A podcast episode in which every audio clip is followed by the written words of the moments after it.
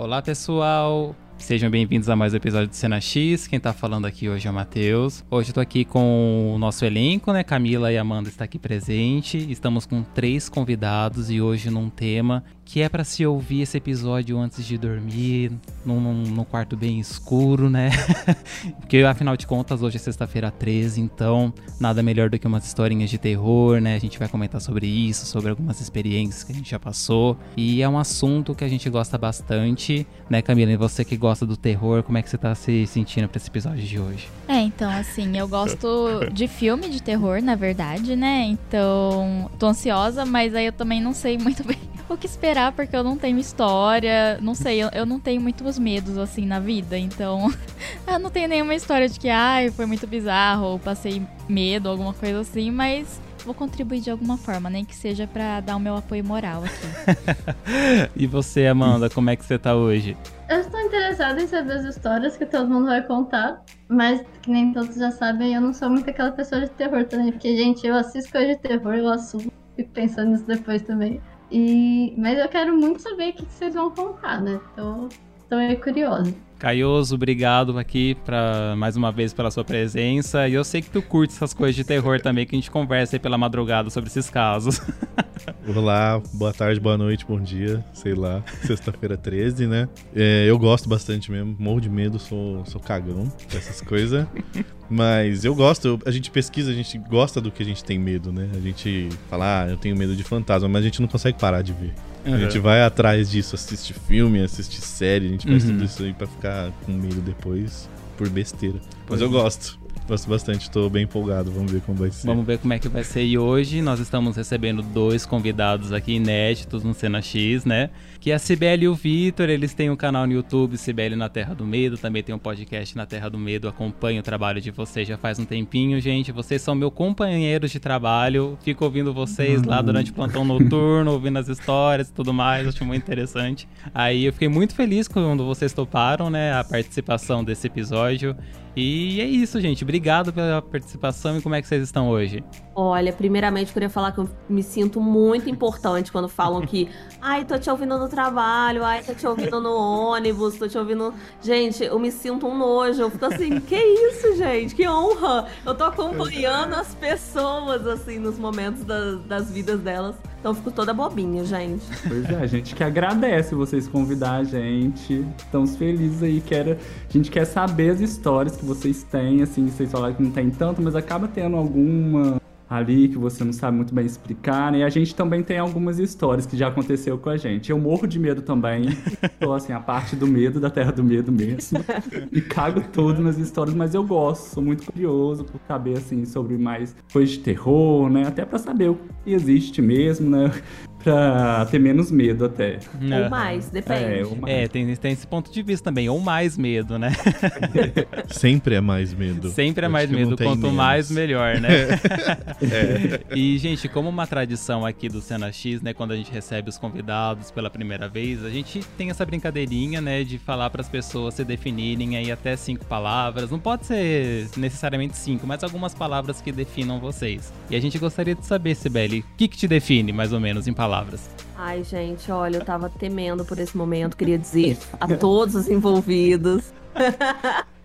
então, eu não sei, é muito estranho porque quando a gente é perguntado, né, ah, se defina. É muito complicado, né, a gente se definir, porque a gente acaba entrando nesse, nessa coisa de, nossa, eu não posso me achar muito, mas eu também não posso acabar com a minha imagem. é um negócio muito complicado. Mas eu pensei assim, eu acho que espontaneidade acaba me definindo bastante. Porque mesmo quando eu não quero, eu sou muito espontânea. E isso pro lado negativo ou positivo. Porque às vezes a gente, quando é muito espontânea, a gente acaba falando merda. Nem sei se pode xingar aqui, gente. Fica Oi, criança, saiu da sala. Fica à vontade. é, eu me acho muito carinhosa também. Acho que carinho é uma palavra que, que me define bastante. É eu sou uma pessoa muito curiosa também, acho que curiosidade é uma palavra que me define. E eu acho que é por isso que a gente criou muito a Terra do Medo, assim, por curiosidade, por querer saber mais sobre as coisas, uhum. pra, pra gente saber mais mesmo de onde que isso surgiu, como isso aconteceu. Então isso vem muito da curiosidade que a gente tem sobre esses temas. Uhum. E aí, gente, aí mais duas palavras eu não sei. É, é muito complicado. Não, tá tudo Medrosa. bem. Eu não sei, não, não, não consegui pensar em mais duas. Eu tenho certeza que. É, eu tenho certeza que quando eu desligar esse podcast, esse microfone aqui, eu vou pensar, nossa, podia ter sido essas palavras. Imagina, não Mas- se sinta pressionada. Pelo amor de Deus. Eu vou falar palavras assim que vierem na minha cabeça. É, Felicidade, porque eu gosto de. Me veio na cabeça felicidade porque eu pensei nas coisas que eu gosto de, por exemplo, assistir. Eu gosto muito de animação, de Uhum. filmes de animação. Gosto muito de estar com as minhas cachorrinhas. Eu gosto muito de momentos que eu tenho com o Vitor que são de felicidade. Gravar pro canal é, é, tipo assim, eu fico muito feliz gravando. Uhum. Então acho que felicidade é não tem como a gente ser feliz o tempo inteiro, mas de qualquer forma eu gosto da sensação da felicidade. Eu acho que é muito disso. Certo. E companheirismo. Companheirismo, principalmente vindo de outras pessoas. Uhum. É, eu me sinto. eu- quando eu- às vezes eu chamo minha cachorrinha, que agora a gente adotou outra, mas a gente já tinha uma cachorrinha, que eu sempre chamava ela de companheirinha. Porque em tudo quanto é lugar ela tava junto comigo. É, as pessoas que estão perto de mim, eu tenho uma relação de companheirismo muito grande. E eu acho que isso tem a ver tanto com a vida pessoal quanto trabalho, etc. Então eu acho que são essas palavras. Essas duas, gente, vieram na minha cabeça agora. Tá ótimo. e você, Vitor? Ai, gente, tô aqui pensando. Ó, vamos lá. Curiosidade também acho, Uhum. que eu sou muito curioso, assim, de saber as coisas. Vamos lá. Veio aqui pra mim biscoito. Eu gosto muito de biscoito. é uma palavra que me define de comida que eu gosto. E você é biscoiteiro É. também ou não? Sou biscoiteiro. Sexual é outra palavra que me define. Se eu poderia ter usado também Sexual. bissexual, sacanagem. Obrigado pela deixa. Vamos lá, faltar duas. Então, é, carinhoso também. Eu sou uma pessoa carinhosa. Uhum. Canceriano. Ah, canceriano. São minhas cinco palavras. Entendi.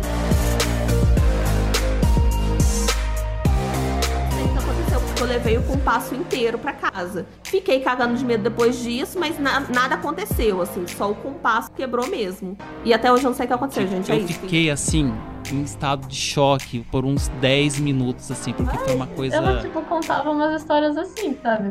Eram, mas eram todas histórias, assim, tranquilas, entendeu? Ela só chegava na sala, interagia Pra casa, de boa, né? Aí dormi, aí eu lembro que eu acordei à noite com alguém batendo assim na minha porta do quarto, que eu dormia de porta fechada. E eu ouvia, Caio, Caio. E eu lembro exatamente. delirando.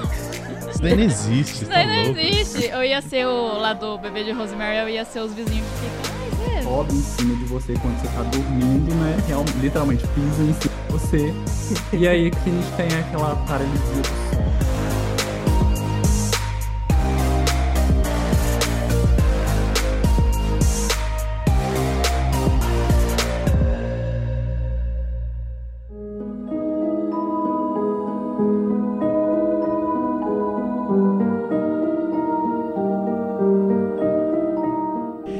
vocês falaram bastante de curiosidade, né? Então, queria saber um pouquinho é, de vocês, da onde que veio a ideia, né, do, de criar a Terra do Medo. Eu sei que vem muito dessa questão, né, da, da curiosidade, do, de saber o inexplicável, da- das coisas que não tem uma solução assim muito lógica, né, que envolve o paranormal, o sobrenatural. Então, como que foi a ideia e desde quando assim vocês é, têm interesse por esse tipo de assunto? Gente, eu nasci gostando de terror. Eu acho que é a única explicação, assim. Eu sempre gostei muito de coisas sobrenaturais, de filmes de terror. E eu adoro contar essa história. É uma história breve, tá? Vocês já perceberam que eu falo.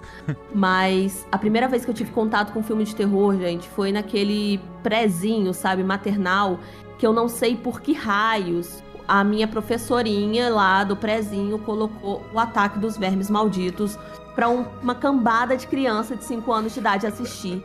E isso me marcou de uma forma, gente, porque me marcou porque eu gostei muito do filme e porque as crianças ficaram desesperadas e riram demais. E eu fiquei me perguntando, eu me pergunto até hoje, por que, que essa mulher botou esse filme, gente? Anos 90, cadê a explicação? Era um experimento Então- social. Não, anos 90, gente, não tem como explicar, cara. E a Melhor partir década. disso, eu sempre me interessei muito, sabe? Eu sempre gostei muito de filme de terror. Aí depois de um tempo, um amigo da minha mãe emprestou um monte de DVD pra minha mãe. Dentre esses DVDs estava o Iluminado. E pela capa, eu falei assim: mãe, quero ver esse filme. Ela, Sibeli, isso é filme de terror. Você vai ficar com medo. Eu falei assim: jamais ficarei com medo, mãe. Tá de dia, como é que eu vou ficar com medo de dia? E aí ela botou: fiquei com medo de dia, mas eu, eu sempre falo muito que eu gosto da sensação de um medinho gostoso. Uhum. Quando você sente um medinho gostoso. Eu adoro, gente. Porque é bom ficar com medo também. E eu sou muito julgada por isso. Mas eu acho que o que fez a gente criar o, a Terra do Medo foi justamente essa vontade de falar por uma coisa que, de uma coisa que a gente gosta, de visões diferentes, porque eu gosto muito de sentir medo. Eu sou a pessoa que vou ver filme de terror e o Vitor é a pessoa medrosa da Terra do Medo, sabe? Sim, eu gosto muito de filmes de terror também, só que a Cibele vai filmes assim, mais apavorantes, assim, que eu não me arriscaria a assistir sozinho. Então, com ela, eu pego assisto também. Ela, assim, me, me apresentou vários outros filmes de terror que eu não conhecia também, então passei a gostar mais de filme de terror quando a gente começou a ter uma relação também. E isso vem a nossa curiosidade. Também tem as histórias sobrenaturais. Que a gente Uhum. gosta né, É, de contar e de ouvir. A gente gosta muito no canal de contar histórias. E a gente vem do teatro e a gente Ah. gosta muito da- de contar histórias. E, querendo ou não, é uma forma que a gente tem de fazer isso também. Em Minas Gerais também é um estado que as pessoas gostam de causos. Então Sim. tem muitas histórias sobrenaturais também nas cidadezinhas daqui que a gente gosta de apresentar pro povo. Sim, ai, eu adoro o trabalho de vocês, né? Já comentei aqui. Tava vendo um vídeo antes da, da gente começar a gravação que vocês falaram de uma lenda urbana aí de Juiz de Fora, que é o Capa Preta, Aham. e que o negócio que a capa dele foi encontrado num rio perto da onde vocês moram, né? Foi alguma coisa assim, Sim. não é? Ai, Esse rio corta a cidade, assim. E a gente mora muito perto, a duas quadras desse rio. É o Rio. Paraibuna. Gente, foi Nossa. chocada. Porque eu não tinha ouvido falar dessa história antes. Quando a gente foi pesquisar sobre lendas urbanas, a gente ouviu falar do Capa Preta. Eu, não é possível que é de Juiz de fora. É, aí a gente teve que contar, né? E Não. muita gente também daqui não sabe, assim, não conhece. Tem muitas historiazinhas, assim, que as pessoas não conhecem realmente. Aham. Não é, porque eu acho interessante isso daí, porque a gente vai crescendo, né, ouvindo essas coisas assim, meio que conversas aleatórias entre adultos, alguma coisa assim que vai do terror, que nem a gente é da geração dos anos 90, né? Então a gente crescia vendo o ratinho completamente sensacionalista, botando gente possuída no, no- na TV, sabe? 9 horas da noite, essas coisas do tipo. Era muito E bom. Era muito bom, faz Ô, parte. gente, do- a gente fez um vídeo não tem muito tempo do chupacabra que passou no Gugu, gente. A gente vai chegar no assunto Passou do, no do chupacabra. Como se fosse uma coisa assim, super real, relato É. do chupacabra. Pois é, menina. Teve até. Antigamente tinha o SBT Repórter e tem lá a Marília Gabriela, séria, falando sobre o chupacabra. E eu chorava de dar risada, sabe? Porque é muito bom. Mas assim, é, falando agora numa experiência assim, mais pessoal mesmo, né? Eu sempre fui uma criança muito medrosa, né? Nos episódios que a gente já gravou aqui no podcast, quando o assunto era filme de terror, né? Que a gente indicava os filmes, eu sempre deixava isso bem claro. É, enfim, quando iam os primos meus mais velhos lá em casa assistir filme e tal, eles colocavam filme de terror, eu passava assim, cobrindo a cara de medo, que não sei o quê. Mas é, sempre fica aquela coisa da curiosidade mesmo, naquela pontinha. É esse medo gostoso que você falou, que eu acho que é o que representa bem, né? É, de instigar a vontade. Tipo, ah, tá, eu tô com medo, mas por que será que eu sinto medo? Vou ver, vou ver, né? Então, é, tem, eu assim, dentro da, do audiovisual, de cinema, enfim, tal, tem várias vertentes de terror, né? Então tem o gore, tem o psicológico, tem o sobrenatural, né? Então você vai naquilo que mais te agrada, porque, enfim, você não é obrigado a ver as coisas que realmente te desagradam. Que nem filme de possessão é uma coisa que eu tenho Não. muito medo. Eu, eu Aqui curto é nossa religião não permite. é, então, eu, eu lembro que quando eu e a Camila, nós fomos assistir o Hereditário, né, Camila, no Ah, cinema. é. E que Foi experiência que foi aquilo, né? Eu adorei. Ai, eu que adorei. inveja, queria ter visto no cinema. Nossa, eu vi no Nossa, cinema que inveja também, de muito você. Minha melhor memória dessa noite é. É. que tinha uma amiga sua que não foi junto com a gente, a gente encontrou a ela lá. se encontrou. E aí acho que ela ficou muito nervosa, ela começou a gargalhar, tipo assim, no final do filme, porque foi a, res- a resposta dela ao medo. Então, tipo, toda a cena lá, a moça cortando a própria cabeça e ela. Nossa, Nossa. pois é. Essa, essa minha amiga, ela fez um escândalo no cinema, porque na cena do poste, quando acontece, né, ela soltou um puta que pariu no cinema inteiro. Enquanto eu tava todo mundo chocado, ela conseguiu expressar o que todo mundo tava sentindo naquele momento, né? Ô, gente, mas Nossa. eu tenho. Eu não lembro, mas eu tenho certeza que eu soltei alguma coisa quando eu vi essa cena, porque Ah. é uma coisa que pega a gente muito surpresa. Muito. A Sibeli sempre grita. Eu grito, eu sou essa pessoa. Grita, ri. Ela ri muito também em filme de terror, gente. Sim, Bato os palmas, bato palma bastante, assim. tem tudo isso, né? Mas essa cena de hereditário, realmente. Ela é gente, muito Ô, chocante. gente, chocado. inclusive, Hum. a gente queria pegar a deixa, porque tem tudo a ver com o que a gente tá conversando. No nosso podcast, a gente também pergunta quem é a pessoa, que- é, como. Como é que é a pergunta? Quem você é na Terra do Medo. É o meu Oh. podcast, eu não sei falar.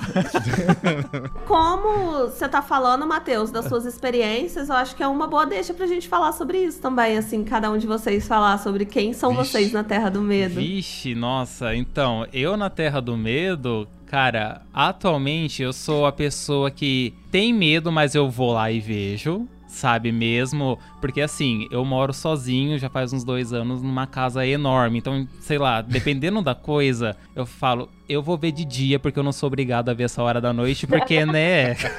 não tem pra onde eu correr aqui, tô sozinho, mas é. Cara, eu acho que eu sou. Eu sou curioso, eu, eu sou. Eu gosto de pesquisar sobre, sabe? De tudo, principalmente coisa que envolve espírito, eu gosto bastante desses negócios. Então, ai, eu acho que eu me defino como o curioso covarde, talvez. Achei Terra. tudo. Ah, eu acho que eu sou a, a cética corajosa que morre, né? No começo. Porque, porque esses personagens sempre morrem. Mas é porque, tipo, eu não acredito muito, assim, em coisas paranormais. É muito difícil, tipo, eu acreditar, sabe? Então, eu, por isso eu acabo não tendo medo, né? Então, eu acho que eu seria aquele personagem que, ai, começa a rolar as coisas. Aí eu ia ficar, tipo, "Pss, tá delirando. Isso daí não existe, Isso tá daí não louco? existe. Eu ia ser o lá do bebê de Rosemary, eu ia ser os vizinhos que ficam, ai, você relaxa, tá tudo bem. Tá de boa, tá de Tá de boa. boa. O médico lá que acha que ela tá louca, sabe? Eu acho que eu ia ser essa personagem. Mas eu provavelmente ia morrer por causa disso, né? Porque aí eu faço as coisas que você não pode fazer, né? Eu vou ver barulho, tipo. Semana passada mesmo, em casa, eu tava sozinha à noite, assim, era uma, uma hora da manhã, mais ou menos. Comecei a ouvir um barulho vindo do quintal, sabe? Tipo, estranho. Aí eu fiquei, que isso? O que que eu fiz? Fui lá ver, entendeu? Tipo, averiguei, entrei lá na edícula, vi, ai, não tem nada mesmo. Aí depois eu descobri que era o gato andando na calha, né? Mas cético ou não, você tem que lembrar que não é sempre que é fantasma. Às vezes é uma pessoa de verdade, É, que é pior do que é fantasma. É. Sim, Nossa, sim, com certeza. verdade. Mas aí eu acho que justamente por, tipo, não, não pensar. né? É porque assim. Eu já contei essa história aqui, eu vou contar de novo, né? Que quando eu era criança, eu desenvolvi essa técnica pra não ter medo. E aí eu acho que talvez seja por isso que eu me coloco em posição de risco hoje em dia, né? Nos filmes, se eu participasse, que é: se tiver alguma coisa aqui, já tinha me matado. Tô viva. Será? Logo, não tem ainda, entendeu? Então, eu acho que ia ser- eu ia ser essa pessoa. Eu tenho certeza que eu ia morrer, tipo, logo no começo, assim, pra mostrar que a ameaça é real, sabe? E você, Mandinha, quem você é na Terra do Medo? Não, eu até tava pensando, porque no último episódio, né, que eu falei com a Cami sobre Missa da Meia-Noite, eu até comentei que as pessoas, assim, ninguém naquele universo desconfiou de que existiam vampiros, que existiam Dráculas. Então eu acho que eu seria muito aquela pessoa desconfiada, que ia, tipo, desconfiar de tudo até tentar achar um sentido lógico. Mas também, que nem o Matheus, eu teria acho que um pouco de medo, mas eu ia querer saber o que aconteceu, sabe? Então eu ia acho tentar enfrentar pra descobrir o que, que era. Acho que o meio termo entre ter medo, desconfiar e arriscar pra ou pra sobreviver ou pra descobrir o que, que é, né? É, aquela história, né? Se Ou correr, o bicho pega, se ou ficar. Exatamente. e você, Caião? Ó, eu acho que eu ia ser o desconfiado também. Eu ia tentar olhar o que que é, mas eu ia zoar, entendeu? Eu ia, tipo, tentar me passar por ele, sabe? É. A minha irmã sabe bem disso, que eu fazia muito isso com ela quando a gente era pequeno. A gente assistia um filme de terror e eu sempre fingia que eu tava possuído com o que a gente tinha visto. Então eu acho que, na realidade, eu ia acabar fazendo isso também. Uma relação É. saudável, né, entre irmãos. Sempre tem aquele cara, né? Sempre Gente, tem eu não faço isso filme. com o Vitor, não, senão ocorre um término entre a gente. Não, mas eu faço com a minha irmã, então aí é de boa, não tem como ela. Não tem como ela terminar com a escapa irmã. mim. É. É, então, gente, que a gente tá falando, né? O terror ele abrange muita coisa, né? Tem as suas vertentes e tudo mais. É, eu falei que eu gosto bastante dessas histórias de espírito, porque, enfim, esses negócios, ai, tá acontecendo tal coisa, apareceu marcas. Aí todo mundo vai lá, ninguém sabe o que, que tá acontecendo, de onde vai. Do nada brota um, padre lá pra ver o que, que tá acontecendo, sabe? E, enfim, é uma coisa assim que eu gosto bastante. né? Eu também gosto muito dessa parte de, de folclore. Eu acho que no nosso país a gente tem um folclore extremamente rico. Né, eu acho que é uma benção nossa do Brasil a gente tem uma cultura tão grande nessa de, de folclore e tudo mais, né? E eu gosto de ouvir essas histórias, assim, sabe, bem do pessoal que é de sítio, que fica contando os causos e tudo mais, Sim. né? Que nem é, a família da minha mãe, ela é de uma cidade bem pequena daqui do interior de São Paulo, que faz quase divisa com o Paraná, que chama Fartura, né? E os meus tios têm sítio e tudo mais, e eles sempre contavam histórias assim quando eu era pequeno, e justamente quando eu ia lá no sítio, então, tipo, eles contando essas histórias à noite, eu vendo aquele breu da plantação de café, eu falo, ai, que bom, Nossa. né? E eu, como era muito cagão, eu não conseguia dormir à noite lá, porque eu ficava com as histórias na cabeça. E, tipo, o mato você vai ouvir barulho de tudo. Você vai ouvir barulho de sapo, Sim. de grilo, de, de tudo. E na minha cabeça, aquilo era um pesadelo. Que pra mim tava tendo, sei lá, uma rave de, de assombração do lado de fora, sabe? Ai, De assombração. nossa. Essa é nova e eu amei.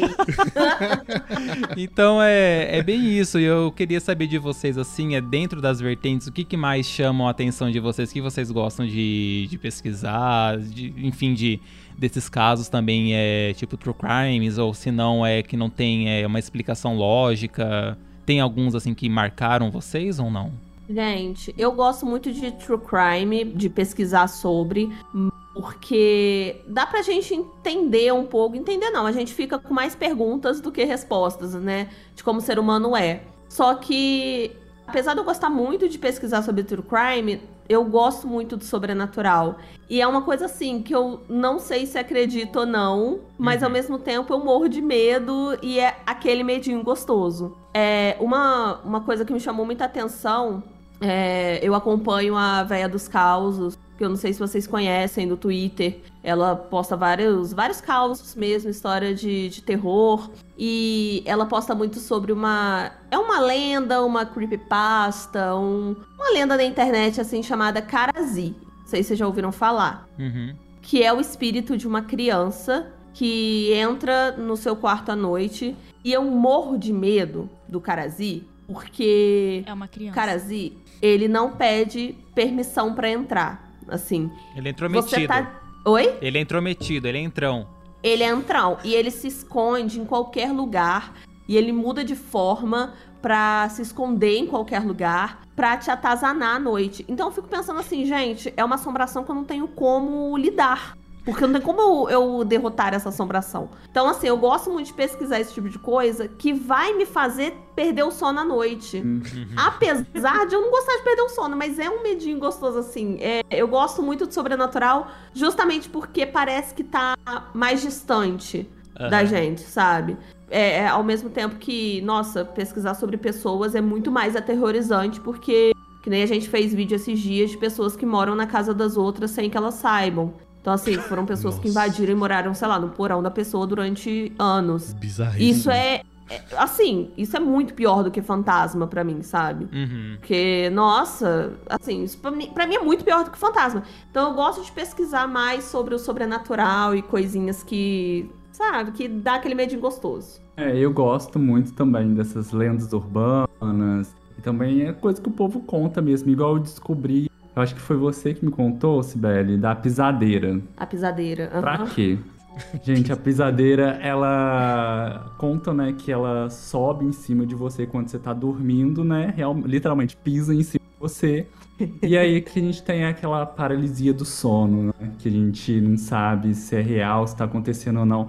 E assim, é uma situação que eu, quando eu imagino, me imagino naquilo, eu fico muito tenso, porque não tem como escapar, né? Não Não, sei se vocês já tiveram, assim, alguma experiência de paralisia do sono, é horrível. Eu tenho, eu tenho, é. E é terrível, porque assim, quando eu tenho a paralisia do sono, eu tenho assim a noção clara de que tipo, eu estou acordado, eu consigo abrir meu olho, eu consigo ver a janela do meu quarto, tudo, mas eu não consigo me mover, sabe? Não consigo mover um fucking músculo, Uhum. né? Mas eu já ouvi muito relato de pessoas que têm paralisia do sono e que enxergam coisas que estão em cima dela, ou vê gente do lado, que não sei o que. Comigo nunca aconteceu nada disso, mas é uma situação apavorante, porque tipo, você quer acordar, você quer e você não consegue, né? Então, tipo, é terrível. É terrível. Eu Tá louco. detesto ter paralisia do sono, gente. E tem, e a gente tem um medo de paralisia do sono, mas tem uma explicação científica é, é, que, enfim, você acorda quando você não era pra estar acordado. Então, por isso, seu corpo não se Sim. mexe, porque durante a noite seu corpo desliga pra você, sei lá, não sonhar que você tá correndo e bater de cara com a parede. Uhum. Então, assim, tem toda uma explicação. E se você ver coisas, quer dizer que você, é, você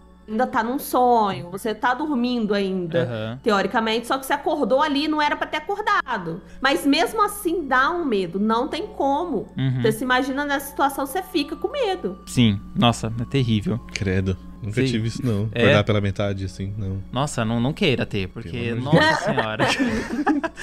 É, não aconselho, É né?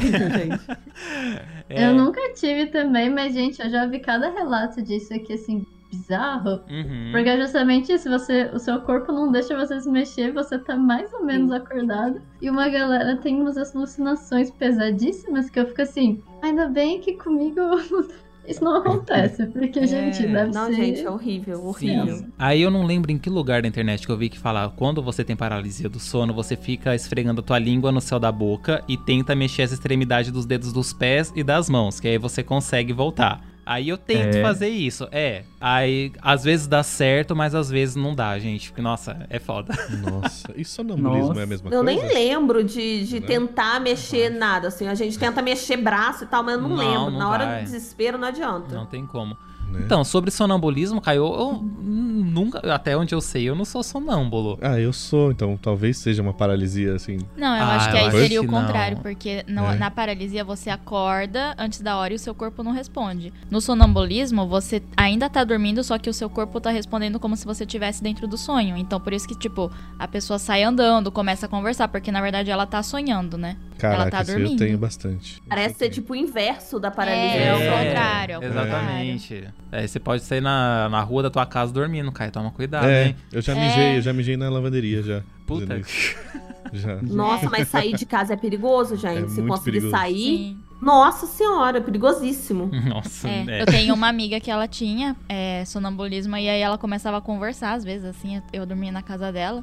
Aí eu tava, tipo. Aí de repente eu acordava, tipo, não, não vou no basquete. Eu não quero ir. Aí eu ficava assim, tá bom, né? Amada. Tá Então não bom, vai, é, não- não- mas aí eu ficava, tipo, hoje é domingo, mas ok, né? Não precisa ir no basquete. aí eu respondia, ela falava assim, não, tudo bem, não precisa. Ela, ah, então tá bom, então eu vou dormir mais. Aí eu ficava, dorme. gente, eu morro de medo de gente que fala dormindo e eu falo dormindo. É isso que eu faço. Você fala muito. É que o problema é que se você fala dormindo, você não sabe o que você tá falando, né? Exato. Tipo, eu tenho Exato. uma outra amiga Eu, que gente. tem, né? Ah lá, Amanda. Não sei se ainda fala, porque eu nunca me ouvi falando, mas muitas pessoas próximas já falaram que me ouviram conversando, assim.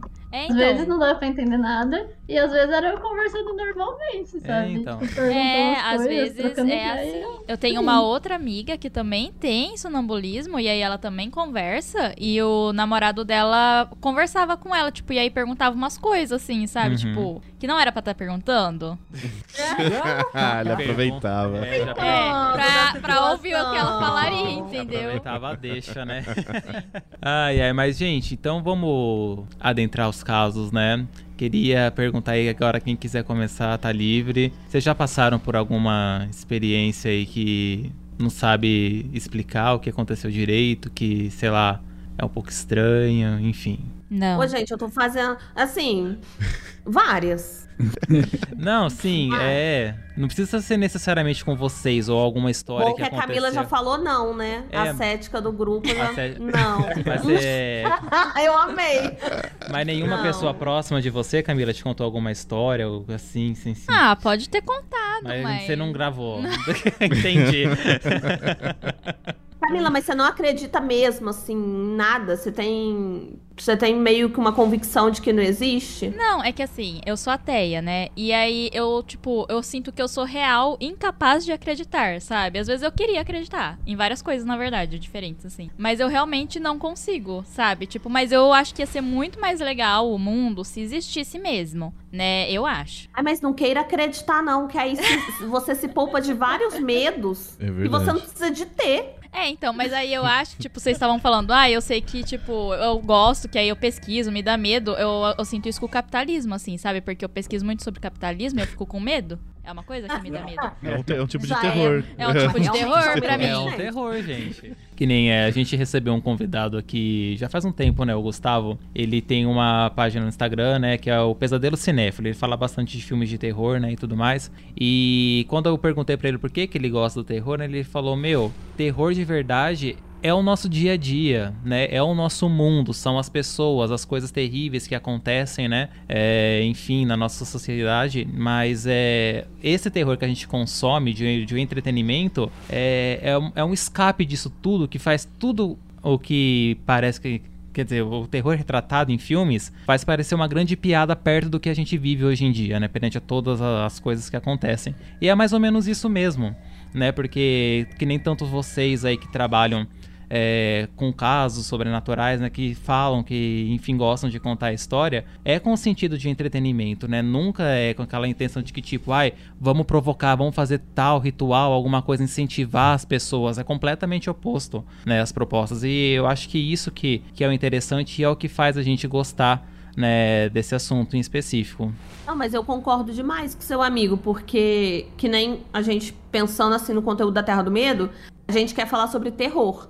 Mas terror é muito amplo, sabe? Uhum. Porque o que acontece no dia a dia, crimes reais, é terror, sabe? Uhum. Porque é uma coisa assim, abisma- abismante, que nem sei se existe essa palavra, mas é- é- são coisas que deixam a gente com medo, sabe? Aham. Medo real mesmo. É, a gente tá trazendo muitos casos de pessoas mesmo, pra gente tirar um pouco dessa ideia também quando a gente fala de terror, que é só no sobrenatural, Sim. fantasma. Não, tem pessoas que provocam mais medo do que os fantasmas. Sim. E a gente tá trazendo uns casos assim que fica apavorado. Mas É. é. real demais isso, assim. É, eu concordo, porque aí tem um podcast que eu também gosto muito, chama Cena do Crime, que é de True Crime, né? Não sei se vocês Eu conhecem. gosto muito dela. É muito bom, né? E assim, tem episódio que eu não consigo ouvir. Tipo, eles fizeram sobre a ditadura, eu tive que parar, sabe? Que eu comecei a passar mal. Uhum. É, Mas aí também, né? Tipo, você vê, vê muito esse conteúdo, você fica assim, não vou me relacionar com ninguém, não vou conversar com ninguém, porque não tem como você realmente saber, tipo, quem é. Não tem um estereótipo de, ah, essa pessoa é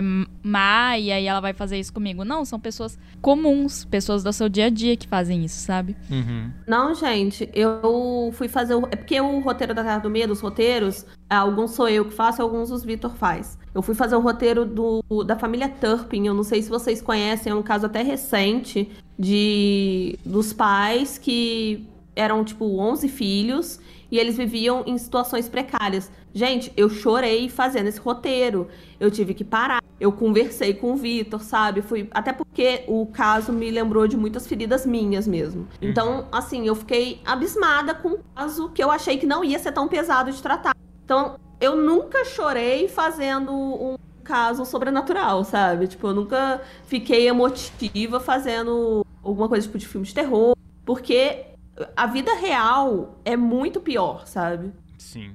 E você, Mandinha? Como que é a tua relação com casos sobrenaturais? Você tem algum caso assim? Ah, então, eu tenho de uma amiga. Amiga, faz muito. Quando eu era criança, tinha uma amiga minha que ela falava que ela via espíritos. Então ela contava assim na maior naturalidade. Que assim, ah, sei lá, um dia eu acordei, eu fui pra sala, aí tava um menininho que sempre aparecia lá brincando, ele perguntou se eu queria brincar com ele. Tomamos Eu um falei, eu- café. É, exato, tipo assim, ah, eu falei, ele ficou lá, eu fui fazer minhas coisas, depois eu voltei, ele não tava mais. Ela, tipo, contava umas histórias assim, sabe? Eram, mas eram todas histórias assim, tranquilas, entendeu? Ela só chegava na sala, interagia com, a pessoa, com o espírito e às vezes não interagia, tipo, fazia as coisas Tranquilo, dela e que segue.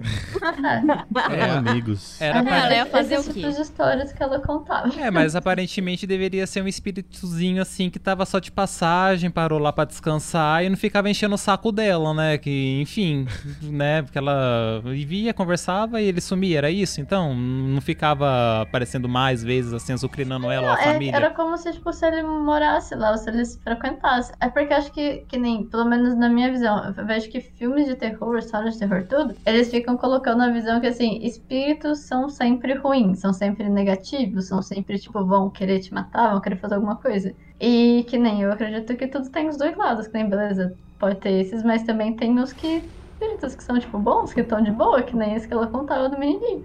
Ele Uhum. tava lá de boa, tipo, vivendo a vida dele, na dele, sabe?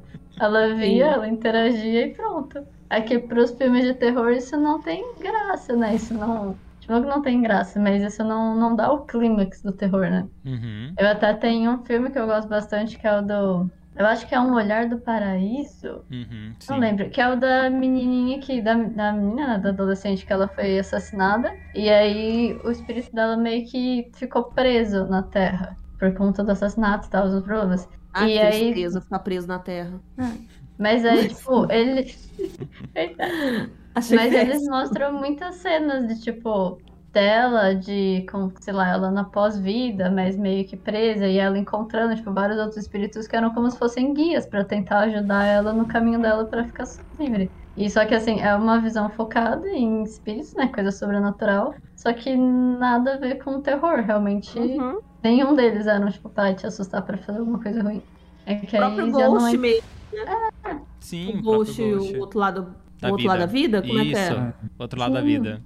Que também fala sobre isso e tal. Uhum. Gasparzinho, gente. Gasparzinho, Clássico da ícone! sessão da tarde, exatamente. Você aprontava, mas estava de boa aí, interagindo com todo mundo. Ícone, ícone. Mas, sim, eu, eu já passei por al- algumas experiências, assim, complicadas. Hum. E, tipo assim, tem, tem duas histórias Uhum. que eu realmente fico me perguntando o que rolou, sabe? Uma, uma história foi de quando tava soltando bolinha de sabão no, no quintal da minha casa. E eu tava. Lá na minha casa tem um quintal, lá na casa que eu morava no Rio de Janeiro. Tinha um quintal entre duas casas, a casa dos fundos e a casa da frente. Então eu ia molhar a bolinha de sabão que tava na janela e voltava. Nisso, uma vez que eu fui molhar a bolinha de sabão, tinha um homem me olhando. Era um homem careca, sem pelos no corpo, assim, sem sobrancelha, sem cílios, sem nada. E ele tava me olhando de lado. E ele tava sem roupa também, mas eu só conseguia ver do peito pra cima. Nessa hora eu saí correndo, e como a gente morava no Rio de Janeiro, o meu avô não pensou em fantasma, pensou em ladrão mesmo. E aí ele foi correndo lá atrás, ver se tinha alguma coisa, e não tinha nada. E foi, assim, muito pouco tempo. Então, isso eu realmente fico. Eu tenho lembrança disso, disso ter acontecido. Eu, tenho, eu até hoje me pergunto o que aconteceu. E uma outra vez foi que minha mãe me deu um compasso muito chique compasso de gente rica, que é aqueles que vêm na caixinha, que é de ferro. Todo bonitinho, pra usar na escola, obviamente. Só que aí eu fui brincar na rua e, e a gente tava com fogo lá no Frebs de brincar da brincadeira do compasso. Clássico. E aí a gente tava. Ah, clássico, gente. Clássico. Aí eu falei assim: não, gente, espera que eu tenho um compasso, com licença. Fui lá pegar o compasso, minha mãe falou assim: olha, se você quebrar esse compasso, a gente vai ter um problema, porque ele foi caro. Falei assim: jamais, mãe, a gente só vai jogar ali embaixo, vai ficar de boa. Aí começou ali as crianças da rua, todo mundo a brincar, e gira compasso pra lá, gira compasso pra lá. E a gente tava na calçada, é, em frente à casa de. Sabe aqueles adultos que são, tipo, brincalhão da rua, que faz amizade com as crianças? Sim. A gente tava na frente desse, da casa desse cara. E tava a luz acesa. De repente, no meio da brincadeira, ele apagou a luz. Nisso que ele apagou a luz, todo mundo correu para suas casas. Todo mundo ficou com muito medo, porque já tava todo mundo assim, ai meu Deus, compasso, não sei o quê. Aí eu peguei meu compasso, a caixinha, que tava tudo lá, e levei para casa.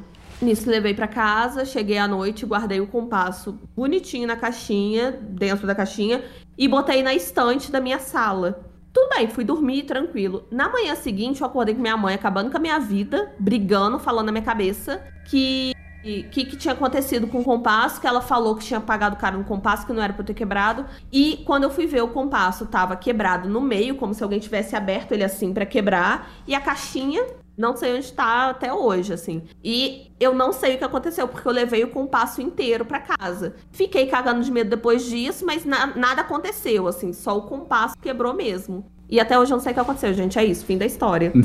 Meu Deus. Gente, ó. Libertou um espírito aí. ó. É, então, Sem tipo, querer. cuidado com a brincadeira, né? Talvez foi um aviso, alguma coisa do tipo, não sei. Mas latiu, latiu e não, não, não mordeu, porque não aconteceu nada. Só quebrou meu compasso, que já foi dor de cabeça pra mim. Porque minha avó, minha mãe, nossa, falou na minha cabeça. Putz. Sim, é, acho que ele, o espírito ouviu que sua mãe te ameaçou. Falei, ah, então essa menina vai ouvir da mãe. Vou quebrar só pra Ih. ela ouvir a bronca. Só de ódio. só de ódio, sim. É. Ai, e você, Caio, tem alguma história aí? Ah, eu, eu devo ter umas aí, mas é que eu mais lembro, assim, de que sempre até comento com todo mundo, é que eu sempre dormia, eu dormia no meu quarto, era um quarto só meu, eu acordava sempre de repente, assim, aí eu olhava pro lado, tinha uma criança sempre lá no meu quarto, que ficava me olhando, era um- uma criança, era um menino, devia ter uns 9, 10 anos, Uhum. com a roupa toda rasgada, e ele sempre tava encostado assim, e ele olhava pra mim e ficava assim, ó. Aí eu Rindo da tua cara? É, eu, eu olhava... Ficava rindo da tua Ficava cara, que rindo. audácia! Sério, aí eu... Eu olhava pra ele e, tipo. E voltava a dormir. Eu vi isso, assim, umas duas, três vezes. E a gente sempre, sempre lembrava, eu e a minha irmã, ela falava assim: ah lá, o pretinho do Caio deve estar aí, ó. Porque ele era, ele era negro ainda. Aham. E aí eu falava que era tipo um anjo da guarda, sei lá, mas essa era, assim, a que mais. Mas tu não tinha medo, não sentia Não, medo. Nunca não era senti. O Saci, será? Ele fica rindo, né? Talvez vai ver que era o Saci. Eu era aquele lá que a, que a Cibele falou no início, que se transforma nas coisas. Carazi. Isso, talvez era isso daí que eu tava vendo lá. Não, que se fosse o Carazi, você não tava felizinho contando essa história, não. Ele teria acabado com a tua vida. Nossa, Eu acho que pode era um anjo ser. da guarda mesmo, porém debochadíssimo que tava rindo da tua cara. Era, ele era debochado. Ele sempre tava assim, sempre tava sorrindo, tipo, e encostadão assim, com a mão assim. Uhum. Fazia De assim, ó. boas. Ele fazia. Falava, Caraca. É, se fosse o Saci, ia sumir com alguma coisa sua. Sumir alguma Ia, coisa. É. Putz, aí eu já não lembro se sumiu alguma coisa, hein? Às vezes ele escondia coisa que você nem ligava. Já pensou? É. Ah, pode Pronto. ser, pode ser também, que eu não lembro não.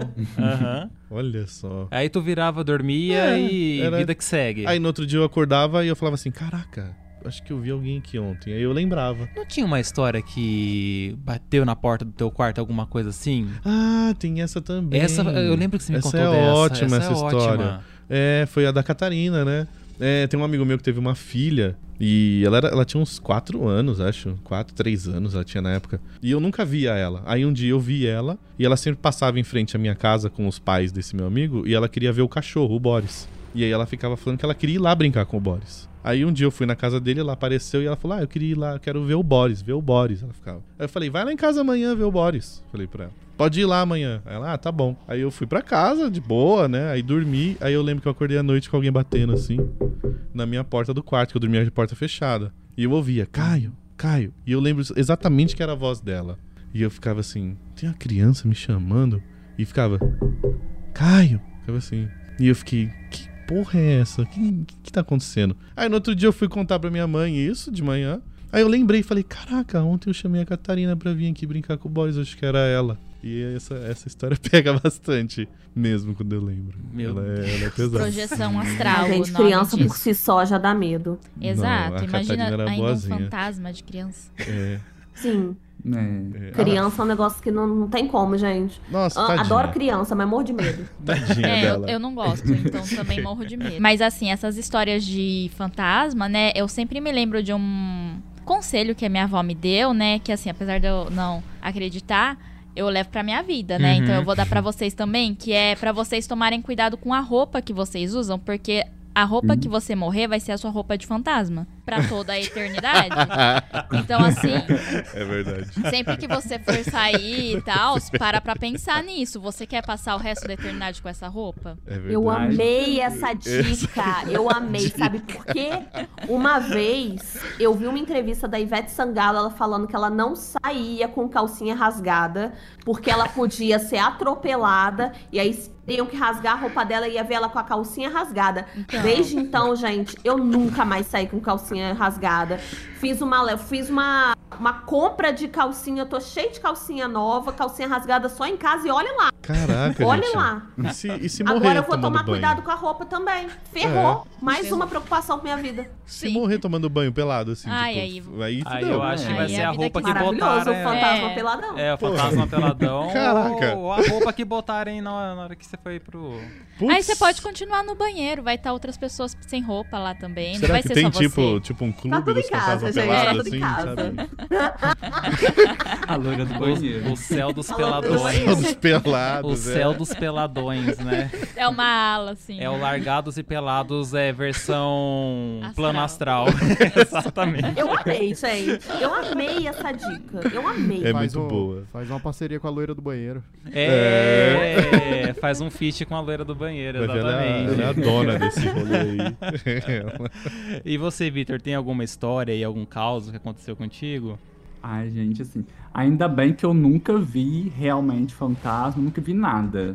Mas coisas estranhas, assim, acaba acontecendo, uma ou outra ali. E, e aqui, por exemplo, nessa casa, não sei do que, que começa a contar primeiro, porque tem várias coisas. Essa casa é esquisita, gente. É, onde a gente tá, por exemplo, a gente, a gente tá gravando, é porque a avó da Cibele mudou daqui, então a gente ficou morando aqui. Uhum. Então, aqui era o quarto dela. E dentro do quarto, sempre eu senti uma energia muito, vamos dizer, pesada, assim. Aí, né, nesse quarto, tinha uma boneca. Nossa. E a gente vivia falando dessa boneca no canal. E era aquelas bonecas, sabe, de porcelana, antiga, bem a Annabelle mesmo. Essa boneca é possuída pelo demônio. Certo. É, tem até foto dessa boneca, a gente já colocou lá no canal pro pessoal ver. E era uma boneca assim, que eu tinha medo, ah, não precisava ter nada nela. Teria medo de qualquer jeito. Só que tinha esse clima estranho.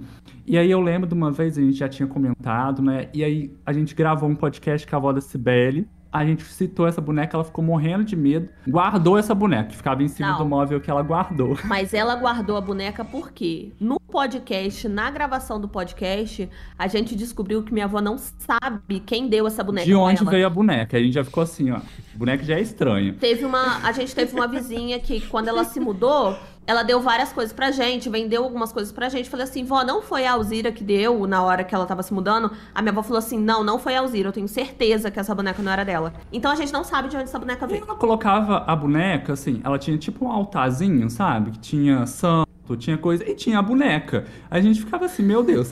Eu passava assim no corredor, olhava pro quarto. via Nossa Senhora Aparecida do lado da boneca. A boneca. Aí ela cismou também com a boneca, guardou a boneca, né? Num cantinho ali. E a Lila também, a nossa cachorra, ela vivia latindo pro quarto. Não tinha ninguém no quarto. Aí ela ficava olhando pro quarto, latia, latia. A gente não sabia o que que era. Teve outro dia que a gente tava aqui com a nossa amiga Mariana. A gente escutou um barulho no quarto. Do nada, acho que foi a Mariana que veio aqui e viu a boneca caída no chão de braços abertos aqui. Ela longe de onde ela tava. Longe de onde ela tava, onde ela tava guardada. Gente, eu, fica- eu fiquei mais com pavor ainda dessa boneca. O resultado foi que a avó da Cibele pegou a boneca e deu pra uma criancinha. e aí a gente fica pensando, passamos a maldição pra criancinha, gente. Meu Ou Deus. a criancinha Aí- vai acordar e vai estar a boneca rindo, né? Igual do Igual do cara. meu. Vai estar conversando, tipo o Chuck conversando lá com o menino. Gente, Gente, essa a criança boneca, tá, assim, tá por bem, um bom a criança. tempo. Oi? A criança tá boa, tá tudo bem com ela. Tá ótimo. Tá ótimo, assim. É porque ela pensou assim: eu tenho medo da boneca, vocês também têm medo da boneca, então vou dar pra criança que a criança não vai ter medo. Uhum. Sim. Né? Mas muitas histórias de terror começam por aí também. Exatamente. Annabelle, por exemplo. É, o exemplo O Chuck. É, a boneca da Xuxa e por aí vai, né? Ó, a boneca da Xuxa. Não, gente, mas teve uma vez que a gente saiu de casa porque a minha cachorra começou a latir pro quarto aqui. Começou a latir, rosnar, puta da vida. E a gente tava vendo vídeo sobre a princesa Diana, se eu não me engano. Foi teoria da conspiração. Aham. Nossa, a gente saiu de casa, a gente foi passear porque a gente ficou morrendo de medo. Uhum. Então, assim, é- esse quarto aqui que virou o nosso escritório tinha uma aura muito esquisita que a gente não sabe de onde pode ter sido a boneca. Sei, ou foi cisma nossa também, né? Porque eu sou muito cismado. E a gente Sim. cismou com essa boneca, então ficou essa história aí de que eu acho que tem alguma coisa nessa boneca. E, e história de terror do Vitor também, gente. É, Ele não passou, ele não, não tem recordação, talvez, mas eu já. O Vitor, de vez em quando, ele sonha e ele grita dormindo, mas ele não consegue gritar, então fica uma pessoa desesperada assim. É apavorante. Sim, é apavorante. Só queria expor isso aqui também pra vocês, porque, enfim, é assustador. Não, teve outra vez também, tô lembrando aqui. Lembra daquela vez que a gente foi. Eu fui tentar entrar no banheiro. Gente, essa vez foi tensa. É, gente, parece mentira, mas é cheio de historinhas assim, que eu não sei assim, se foi só uma falha na porta ou uma coisa. Mas eu fui tentar entrar no banheiro. O nosso banheiro, a maçaneta dele tá meio falhando, sabe? Assim, Hum. quando você vai tentar fechar, ela agarra na porta. Aí até aí a gente colocou uma fita, né? Uma fita, um durex assim, pra gente não ficar preso no banheiro, que já Como todo aconteceu. brasileiro, que em vez de chamar uma pessoa especializada, coloca uma fita crepe ali pra Faz resolver a a, situação. Pra resolver. A Até gambiarra. hoje tá com isso. Mas aí eu, a gente colocou, né, pra não- ninguém ficar preso, porque já tinha acontecido situações de alguém ficar preso lá. Beleza. Só que a porta do banheiro tava fechada. Aí eu fui tentar abrir e ela tava agarrando. E a porta não fecha porque a gente prendeu com a fita crepe, então ela não ficava fechada. É, Só se a gente trancasse. Uhum. é, porque aí tem um trinco dela embaixo, assim, só que só pelo lado de dentro. Do lado de fora, se a gente não fechando, ela fica meio aberta, assim, encostada. Como a porta tava fechada, eu achei que seria a avó da Sibeli que tava no banheiro. Aí ainda chamei, dona Ângela, tá aí, vai sair? Que eu queria ir no banheiro, né? Aí ela me respondeu que do quarto, ela tava deitada. Aí eu olhei pra dentro do quarto, eu pensei assim, gente, se não é ela que tá no banheiro, quem que será? Porque a Sibeli tá junto comigo. Aí eu fiquei assim, tentei mais uma vez, a maçaneta mexeu. Sabe quando você sobe a maçaneta e a maçaneta cai? Nisso que mexeu, eu não sei se foi alguma falha da maçaneta. Eu a- achei que era ladrão, chamei Sibeli pra dentro do quarto. Gente, trancou lá dentro do quarto. Mandamos mensagem pra minha avó. é, a avó da Cibele ficou trancada no quarto dela aqui e a gente sem saber o que, que faz, né? Se sai, se vai lá ver quem que tá dentro do banheiro, porque tem um ladrão ali com O que certeza. tem cabimento também. Você vai roubar uma casa, você vai parar de pagar? Não vai, gente. Mas na nossa cabeça. Tem casa de ladrão que usa banheiro, mas.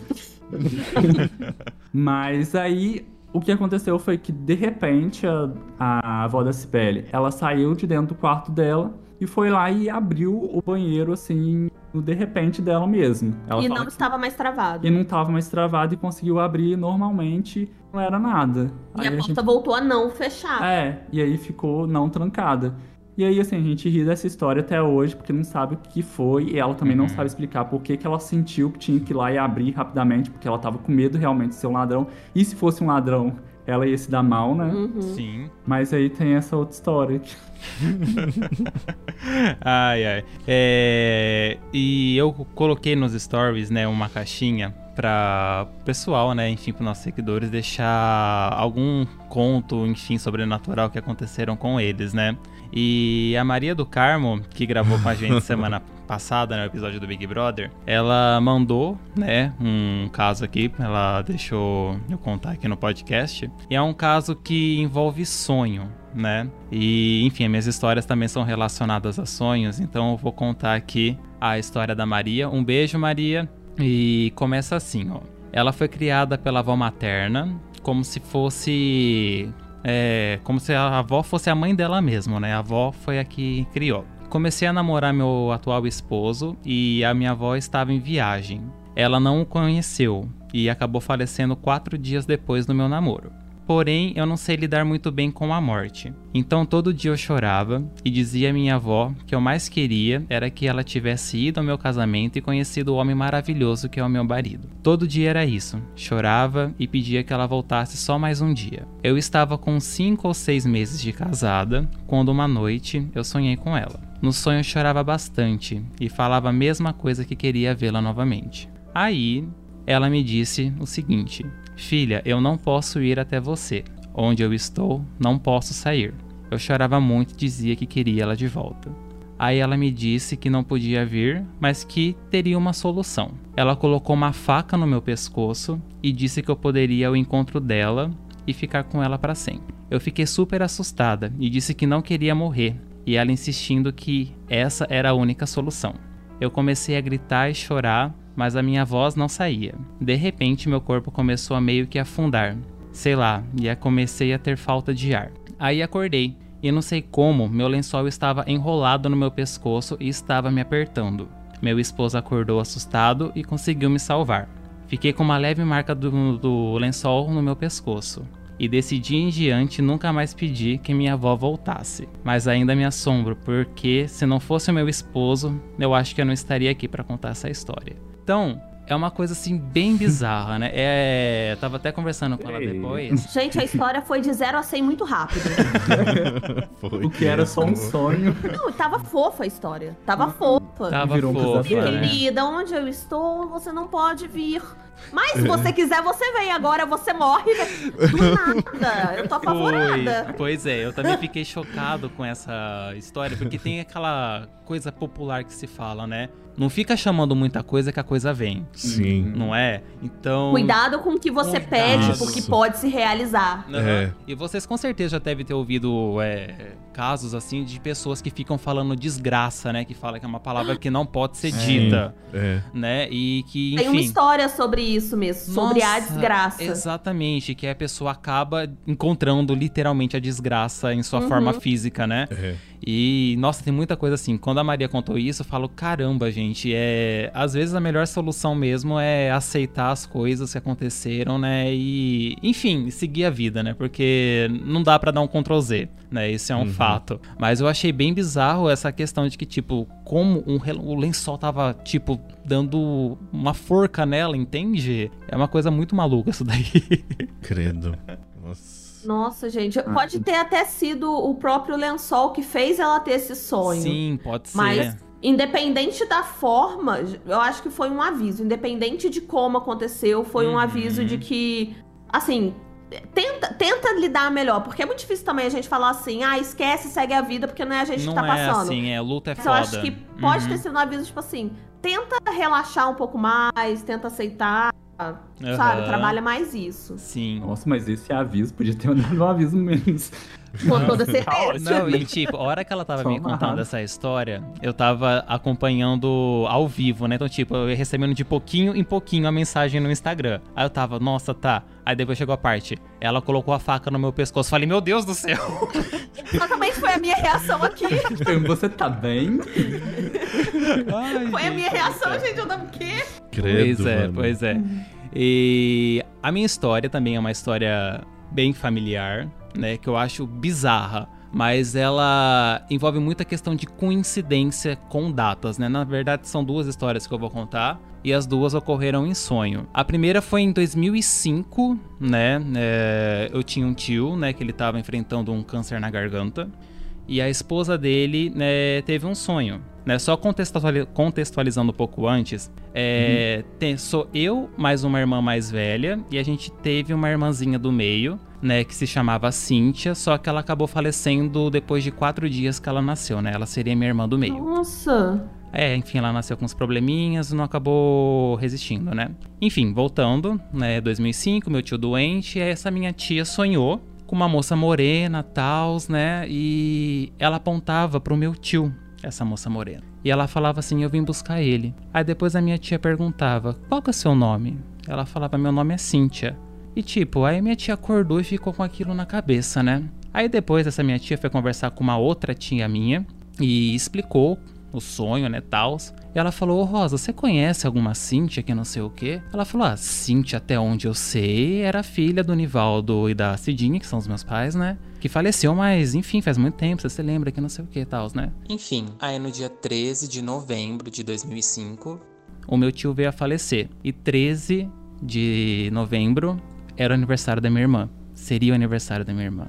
Então, tipo, é uma história de família que a gente fica meio que chocado, porque ela avisou minha tia, eu vim Uhum. buscar ele e tal, e ele faleceu no dia do aniversário dela. Uma coisa muito bizarra. Meu Deus. Gente, mesmo se, se a gente for jogar pra coincidência só, choca. Choca. É. mesmo se demais. for só coincidência. Choca, muito. Demais. Sim, essa história é meio pesada mesmo.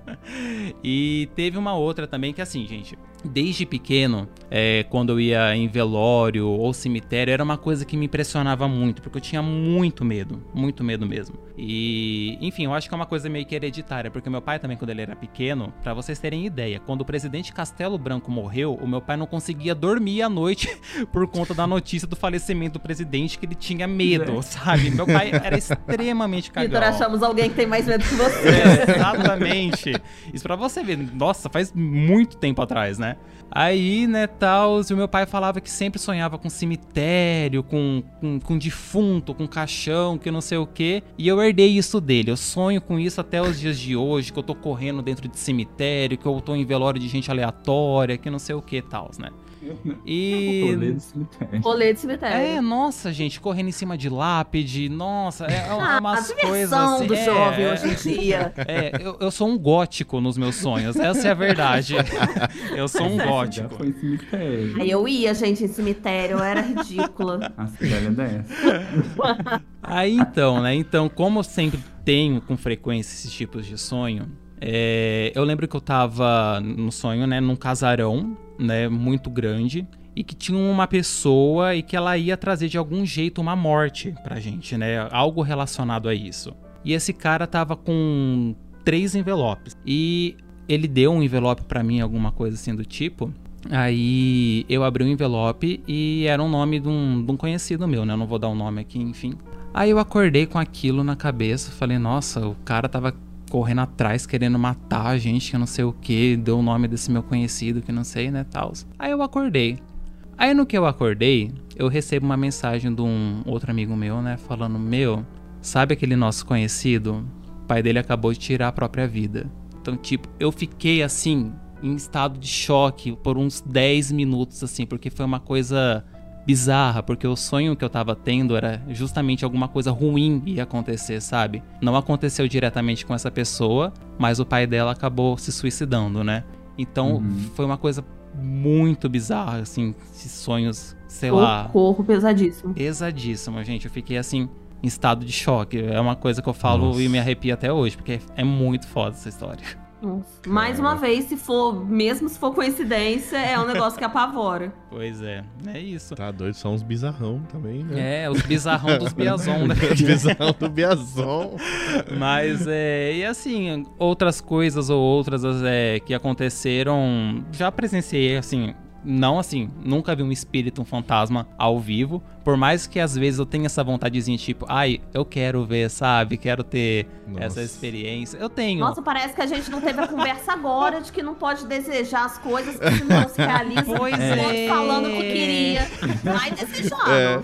Hoje à noite. Ai, É, nossa. noite Ai, mas assim, gente, é uma coisa que eu falo, gente, se acontecer, qual que vai ser a minha reação? Eu não sei se eu desmaio, se eu afronto, alguma coisa. Porque. Vai treinando sua reação. É, vou entrar. É, que, que nem eu adoro ver os vídeos da Márcia Sensitiva, que ela dá bronca em defunto, que ela fala. Vocês ficam enchendo os meus é minha saco. religião. Vocês ficam enchendo o meu saco de gente viva, vai tomar o seu rumo, que não sei o que. Gente, é um exorcismo puro aquilo, na verdade. Ela é tudo. Ela é tudo, mas teve uma vez que eu tava. Eu trabalhava à noite, né? Aí eu chegava em casa por volta de umas 10 e meia, assim, da noite, mais ou menos, né? Eu vinha de ônibus, chegava em casa. E era a época que eu tava morando com a minha irmã e o meu cunhado em casa, né? Então, quando eu chegava, eles estavam acordados ainda. é, provavelmente nesse horário eles estavam geralmente lavando a louça da janta, né? Que eles jantavam antes do que eu. Aí eu entrei em casa, fui direto pro meu quarto e, tipo, eu ouvindo barulho de lavar talher, copo, essas coisas, colocando lá no, no negócio de. no, No escorredor, isso e Uhum. tal, né? Aí eu fui tomar meu banho. Aí no que eu. Não, mentira, não fui tomar banho, não. Eu tava me aprontando pra entrar no banho. Aí eu ouço o portão de casa abrir. E entra minha irmã e meu cunhado lá. Eu falei, "Ô, vocês não estavam lavando a louça? Eles, a gente nem jantou. Falei, então Putz. muito que bem, alguém tava lavando as louças dentro de casa. Ô, gente. Putz, mas tava Oi, limpa a louça? bom? Se tivesse limpa, então tá lavou a bom. louça? Lavou, tinha louça. Não, é, é, então, eu não lembro desse detalhe, mas, gente, era claramente, sabe quando você coloca os talher no negocinho no escorredor, faz aquele barulhinho clássico? Era nítido. Falei, ah, eles estão ali e tal, lavando a louça, vou seguir minha vida. Mas não, não tinha ninguém. Ô, gente, não é possível. Tem que ter uma explicação científica pra isso, porque eu passei pela mesma coisa. Mas eu passava pela mesma coisa sempre. Nessa mesma casa que eu contei a primeira história da bolinha de sabão que eu vi uma pessoa, Várias pessoas da minha família tiveram experiências horríveis nessa casa, assim. Essa casa é muito pesada. Aham. E uma das coisas que sempre acontecia era eu tava vendo televisão e eu ouvia claramente a louça sendo lavada. Uhum. Barulho de, de prato sendo colocado no escorredor, água caindo, lavando, tudo. Eu ouvia e quando eu olhava não tinha nada. Tem que ter uma explicação. E esses dias a gente contou num quadro que a gente tem no canal que chama Reddit do Medo, que uma pessoa contou exatamente isso também. Que, que tinha ouvido uma pessoa lavando a louça e tal. Então, gente, isso é mais Caraca. comum do que a gente pensa. Eu quero uma explicação científica na minha mesa pra ontem. Pois um é. fantasma que anda lavando a louça dos outros É, aí. então, eu só saber. peço que na próxima vez o fantasma faça uma faxina geral, Porra, é né? verdade. Porra. Faz favor, Que lave tá a aqui, louça, pelo amor de Deus. Lava a loucinha, Lava o banheiro. Ai, nossa, nossa, já ia ajudar muito. Não enchendo a porra do meu saco, pode fazer o Faça, lava o que você quiser. Faz, é bom assim. Se você tá morando na minha casa, se você não tá pagando um aluguel, Hum. vai fazer É o uma. mínimo. É o Ainda Aham. vai mínimo. arrumar uma cama, uma louça, pelo Aham. menos. Aham. Eu lembrei de um outro caso aqui, de uma prima minha. Ela é espírita, né? Ela vê bastante coisa, né? Ela fala. E ela tava contando uma história que já faz um bom tempo isso, né? Que ela passou o endereço da casa dela pra uma amiga dela, né? E lá tal de carro. E ela morava em frente a uma rotatória. E aí tal, ela saiu da frente da casa dela, tal, esperando a amiga. Aí a amiga passou de carro com uma pessoa do lado dela. Tava a amiga dirigindo e uma pessoa no passageiro, né? E passou reto, porque como a amiga tava procurando a casa certinho, passou batido por ela, ela viu o carro passar junto com a pessoa que tava acompanhada, deu a volta no quarteirão mais uma vez, depois ela avistou essa minha prima e parou, né? Depois essa minha prima, ué, cadê a moça que tava sentada aí no seu banco passageiro? Que moça, tá ficando louca? Eu tô aqui, dei a volta no quarteirão sozinha. Do dia que você viu mulher comigo? Ela, não, mas tinha uma moça sentada do seu lado. Pegou uma carona, alguém. Por que ela deu a volta no quarteirão? Porque ela não viu a minha prima do lado. Ah, Aí ela tá. passou reto, depois ela deu a volta novamente e ela conseguiu enxergar minha prima. Caraca. Não, gente, eu já ouvi várias histórias de pessoas falando que estavam andando, sei lá, de bicicleta, de moto e sentiram peso na garupa. Nossa, E teve sim. uma época já que também. eu andava Sim. muito de moto. Eu tinha uma motinha e tal. O meu maior medo era sentir um peso na garupa, gente.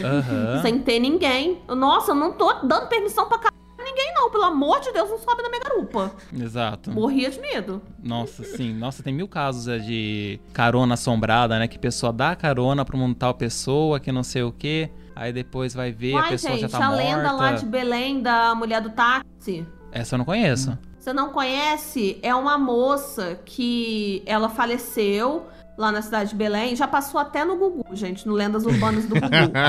ela faleceu, aí toda noite no aniversário dela, um taxista qualquer vai para na frente do cemitério. Ela pede pro taxista levar ela para conhecer os pontos da cidade, porque era aniversário dela e o pai dela sempre dava uma corrida para ela, ela ir nos principais pontos da cidade. Uhum. Aí ele deixava ela de novo no cemitério ou na própria casa dela e falava assim: Olha, eu não tô com dinheiro agora. Depois você vai, passa na minha casa e meus pais vão te pagar. Aí quando ela, quando o cara lá no dia seguinte pra bater na porta, as pessoas falavam assim: Não, ninguém é que pediu táxi. E aí o taxista via a foto da, da moça e falava: É aquela moça ali que eu peguei. Aí eles falam assim: Não, essa é minha filha que morreu há não sei quanto tempo. não, não pode ser. Então, assim, é, é carona, querendo ou não, sabe? Aham. E tem várias histórias assim. Eu morro de medo dessa lenda também, É inclusive. bizarríssimo. Mas adoro. É, exatamente. o Afonso, quer contar umas que você já participou aí, já presenciou? Quer dizer, participou é ótimo, né? Participou é, É. só no Participou, foi pós-vida. convidado É. para uma experiência paranormal. Eu tenho, eu tenho umas experiências aí variadas. Eu já. Acho que eu já visitei tudo que vocês já falaram aí. Desde, desde paralisia no sono, até casos de ver pessoas ou, ou auras, né? Pelo menos assim, que eu Uhum. falo. Que ultimamente eu nem vejo mais, só vejo algumas auras, só o contorno às vezes, atrás da porta do quarto antes de dormir. Ah, É. delícia.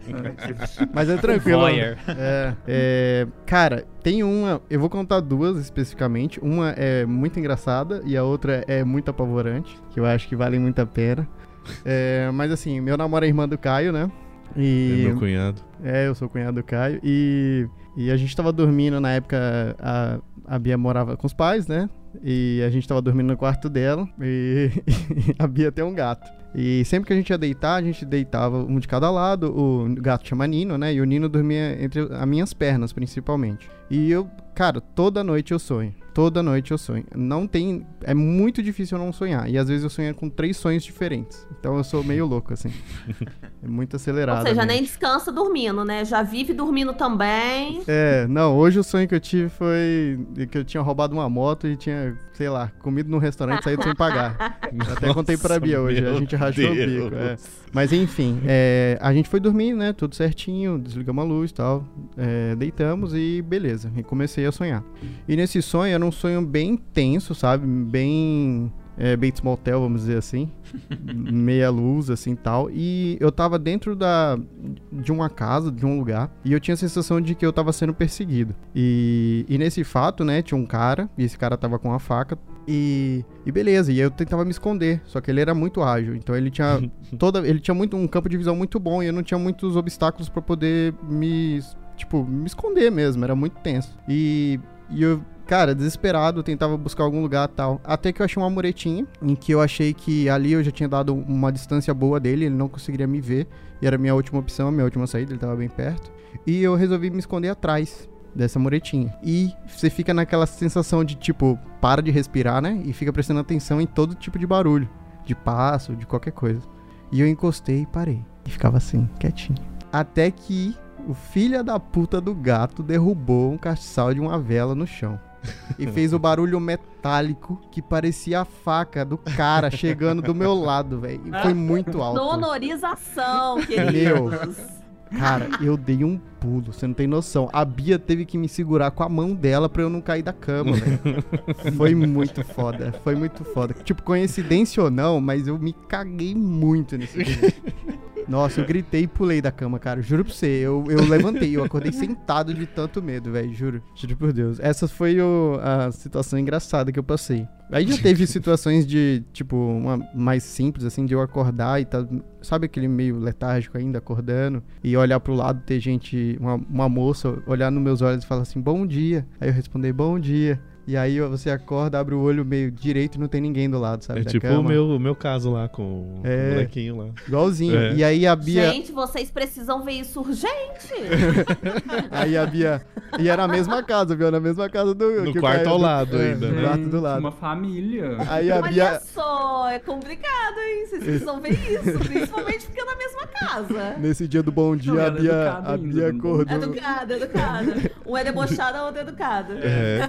Aí nesse dia do bom dia, a Bia olhou pra mim e falou: Pra que, que você tá dando bom dia? Aí eu olhei pra ela assim e fiquei meio tipo: Caralho, eu não sei, mas me deram bom dia, eu respondi Você, educadamente. olha só. Vai apanhar dela ainda, se não tá bom dia pra outra. É, ninguém quer, quer criar treta com fantasma, não, hoje não. E a outra, a outra apavorante foi o seguinte: a gente, é, eu e a Bia, a gente é muito ligado às coisas espirituais, de fato, sabe? Eu, eu, tenho, eu adoro essas coisas, tanto leio bastante algumas coisas sobre teologia, mas principalmente eu sou aquele cético metafísico, vamos dizer assim. Eu gosto de estudar os, os acontecimentos, mas buscando um- uma relação física mesmo, né? Uma científica, de fato. Só que essa, essa experiência que a gente teve, ela mexeu bastante um pouco com a nossa sanidade, porque ela é meio tensa, assim. A gente via que meio que foi muito, cara, muito tensa. A gente mudou pra uma casa nova, a gente morava numa, já tinha saído da casa dos pais da Bia, já morou numa casa, depois a gente mudou pra essa que a gente mora hoje. Que é onde o bicho pega essa casa. É, nova aí. que no início. É, que no Essa daí é início. sinistra. que no início o pau torava, mas hoje a gente já, já botou todo mundo para fora, sabe? Pau torava, é. Então, enfim. Aí a gente mudou, acho que fazia o quê?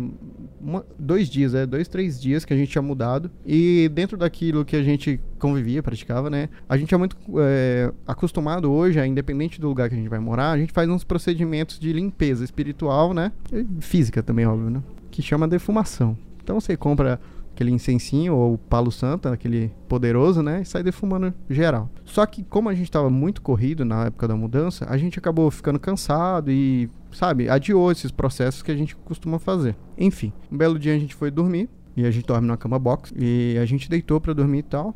E, tipo, coisas de 10, 15 minutos, eu acho que a gente tinha começado a já entrar naquele pico do sono, assim e tal. A gente sentiu como se embaixo da cama tivesse dado, tipo, um cara tivesse dado um puta de um soco que acordou eu e a Bia e a gente chegou a dar um pulinho, sabe? Deitado. Aí a gente acordou super assustado, aí um olhando pra cara do outro e falou: Você sentiu? E todo mundo. E já começando a arrepiar, sabe? Tipo, muito rápido. Aí eu olhei pra cara da Bia assustado. Aí eu falei, meu Deus, eu senti, mas que, que foi, tá ligado? Aí eu olhei embaixo da cama, nada. Porque, tipo, eu sou de boa. Eu, vamos, Corajoso, vamos ver, hein? vamos ver, tá ligado? Corajoso. Eu sou um macumbeiro curandeiro, assim, já venho. Bora pro pau aqui que eu já vou puxar meu incenso. Enfim. Aí eu olhei debaixo da cama, nada. Aí eu levantei, acendi as luzes, né? Porque quem, é- quem tem cu tem medo, né? Acendi Com toda certeza, inteiras. meu lema. Assisti, acendi todas as luzes da casa e fiquei esperando. Aí eu saí do quarto e a Bia tava, de- tava ainda em cima da cama, né? E ela falava: Não, não me deixa aqui sozinha no quarto, não, não me deixa aqui sozinha no quarto, não. Aí eu fui na sala, sabe? Fui dar meio que uma espiada pra ver se tinha alguma coisa diferente e tal. E aí, tipo, em coisa de 30 segundos em que eu saí pra olhar alguns cômodos e voltei, a luz do quarto começou a piscar e queimou. E a Bia tava lá dentro. E eu olhando pra Bia e a luz queimou. E a Bia dá mó gritão. A Bia grita demais, Mano, a Bia, não grita, velho. Bia é E, cagona. tipo assim, aí eu fiquei tenso, mano. Aí eu fiquei tenso. E aí, dependendo do cômodo em que eu entrava, aí fui lá, né? Conversei com a Bia e tal. A Bia levantou e veio pra ficar junto comigo, que ela não ia ficar só por nada. E dependendo do cômodo em que eu entrava, eu arrepiava. E dependendo se eu saía, não, não acontecia mais nada. E aí até que a gente ficou, tipo, bastante apavorado, sabe? Com medo. E aí a gente decidiu fazer alguns procedimentos que a gente tinha esquecido de fazer, que era a questão da defumação. Então a gente fez ela de uma maneira emergencial forçada ali no final das contas. Então a gente pegou os incensos tal, preparou tudo bonitinho. E Nossa, a fez gente precisa um, fazer isso aqui. fez um trabalhinho ali pra expulsar a galerinha Nossa, do mal. Depois manda o contato do Afonso e da Bia pra ela, pra eles É. ensinarem a Nossa, defumação. gente, vamos Tem conversar. uns Me a fazer isso, tem pelo uns amor turíbulos de em casa, Deus. tem uns, uns incensos bons. A gente indica aí. Mas, cara. Não, gente, falando em luz, teve uma vez que a gente tava gravando vídeo sobre exorcismo e a luz do teto começou a pegar fogo. Começou um mini incêndio mesmo. Saiu, fa- Faísca. saiu faísca, fogo e, e a luz estava apagada. Então, assim, Foi qual o caso? foi. Eu acho que foi o, da, o caso real da- do exorcismo de Emily Rose, a Annelise Mitchell. Nossa senhora. Meu Deus do céu, já pensou se tá dormindo de boa? Pum! Um pum colchão, cara. Tipo assim. Nossa. Ah, não existe isso, não existe. Nossa. E aqui em casa, quando tem algum, alguma situação assim, que nem o Afonso foi conferir, né? Aqui em casa eu durmo, eu viro pro canto e durmo. Quando a gente ouve algum barulho, o Vitor fica puto. Porque ele não consegue dormir com medo, assim. Ele quer conferir. Eu só faço assim: boa noite, foi ótimo, tal dia, tchau, tchau. E durmo. É, mas Nossa. aí eu vou com medo mesmo, eu vou conferir, gente, porque eu não consigo, senão eu não durmo. Ah, eu consigo, gente, tranquilo. Aí o outro dia Durmo nunca chega. nunca chega esse outro dia. Eu também Pois não é. consigo, não. Ai, tem que conferir. Tem que conferir. É foda. Ai, ai. Bom, gente, é... vamos já encerrar o episódio de hoje, É. né? E queria perguntar aí pra você, Sibeli, Vitor, sei lá, vocês têm alguma indicação de algum filminho, alguma coisa que vocês gostam, alguma leitura, ou se não, de algum caso que você queira deixar pro pessoal pesquisar que vocês acham interessante, alguma coisa assim do tipo. Um episódio do podcast de vocês que vocês gostem mais pra Isso, gente ouvir. divulga, divulga aí o trabalho, o que, que vocês acham? Eu acho incrível. Vamos estar indicando então. Eu vou indicar duas coisas. Vou indicar um filme Uhum. que as pessoas geralmente já conhecem esse filme, mas pode ser que algumas pessoas não conheçam, que é A Espreita do Mal, que é um filme que me surpreendeu bastante, que quando você ouve esse nome parece um filme super genérico, é, bobeirinha de terror, e realmente é um filme muito bom, porque tem a- a- a- os filmes que eu, que eu chamo de terror pra passar o tempo. Uhum. Que são esses terrorzinho mais besta que a gente passa o tempo mesmo. E esse filme é um terrorzinho de passar o tempo, mas ao mesmo tempo ele tem um plot twist, umas situações muito bacanas. E eu indico super pra vocês assistirem. Principalmente se vocês gostam dessa questão de será que isso é sobrenatural ou será que isso é coisa da minha cabeça?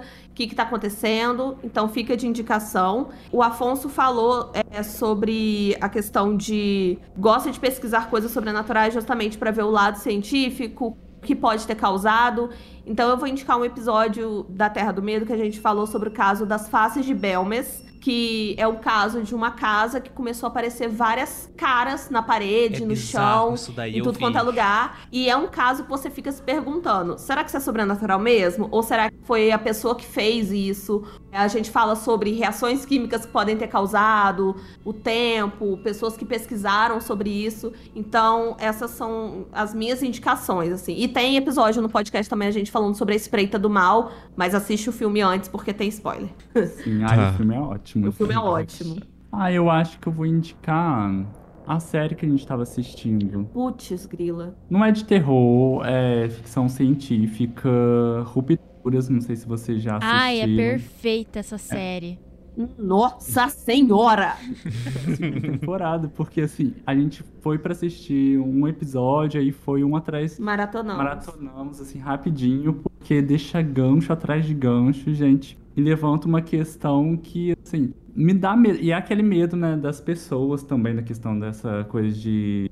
da ciência também, né? Evolução da ciência, assim, o que pode causar também. E aí, levando a questão, tipo, você aceitaria. Ah, não sei se é spoiler eu falar isso, mas eu é uma acho que não, questão porque da é o primeiro série. episódio, né? Se fosse, tipo, sinopse. É. É porque eles passam por um processo de ruptura que você separa a sua vida pessoal da sua vida que trabalha, assim. É, as suas lembranças, você deixa de lembrar o que, que aconteceu no trabalho e quando você entra no trabalho você também não sabe nada da sua vida aqui Pessoal. fora, né, pessoal? Então essa é uma questão que me chamou muita atenção e a série, assim, perfeita, gente. Perfeito. E a princípio a gente acha que é uma coisa boa, né, ter essa separação. É, você fica até perguntando assim, hum, será? Ah, Mas depois, assim, eu pelo menos não, não toparia fazer a ruptura, Não, não. mais, não mais. E você, Camis, tem alguma Eu- indicação? Então, é, eu vou indicar um caso sobrenatural, né? Que esse eu acho muito bizarro, né? Que eu fico assim, gente, né? Estranho. Que é o caso das irmãs gêmeas Gibbons, né? Que não sei se vocês conhecem, né? Da Terra do Medo. É, elas conhecem. Não sei se vocês aqui conhecem. É, mas assim, recomendo que pesquise porque é um caso muito, tipo, bizarro, assim, que é, ela- as duas estavam, resum- bem resumidamente, assim, o final da história é que as duas, tá, elas viviam no mundo delas, né, tal, Uhum. não se relacionavam com outras pessoas, e aí elas começaram as duas a morrer, e aí uma- elas tiveram uma conversa de tipo, ai, uma de nós tem que morrer pra outra poder viver. E aí a outra, tipo, uma delas morreu, assim, simplesmente, tipo, Foi. só morreu.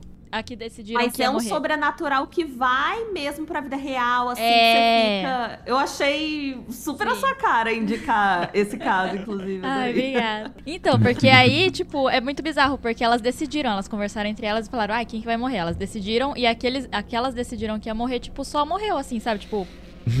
sabe, cê- o coração parou, porque quis, entendeu? e é isso. Mas assim, toda a história delas, da infância delas, é, tipo, muito bizarro, assim, sabe? Então, recomendo essa. E de filme ou série, o que, que eu vou indicar?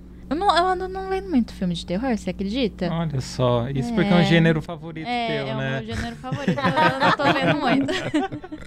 Mas assim, um que eu vou indicar sempre, né, que eu gosto muito, ah, já que indicou série, eu vou indicar a- também da Apple, Servan, né, que é do M. Night Shyamalan. Ah, e a da Babá? Da Babá, é, que a premissa é, não sei se vocês viram, né, que também tá na Apple. Eu ainda não assisti. Eu não vi, mas é que você falou um nome que toca o meu coração, que é M. Night Shyamalan. Então, vejam, vejam, porque assim, é ele no melhor do melhor dele, assim, sabe? E são três temporadas e já encerrou, não vai mais ter, sabe? Mas assim, a premissa inicial é que é uma casa, um casal que tem um filho, e aí eles contratam uma babá. Normal, né?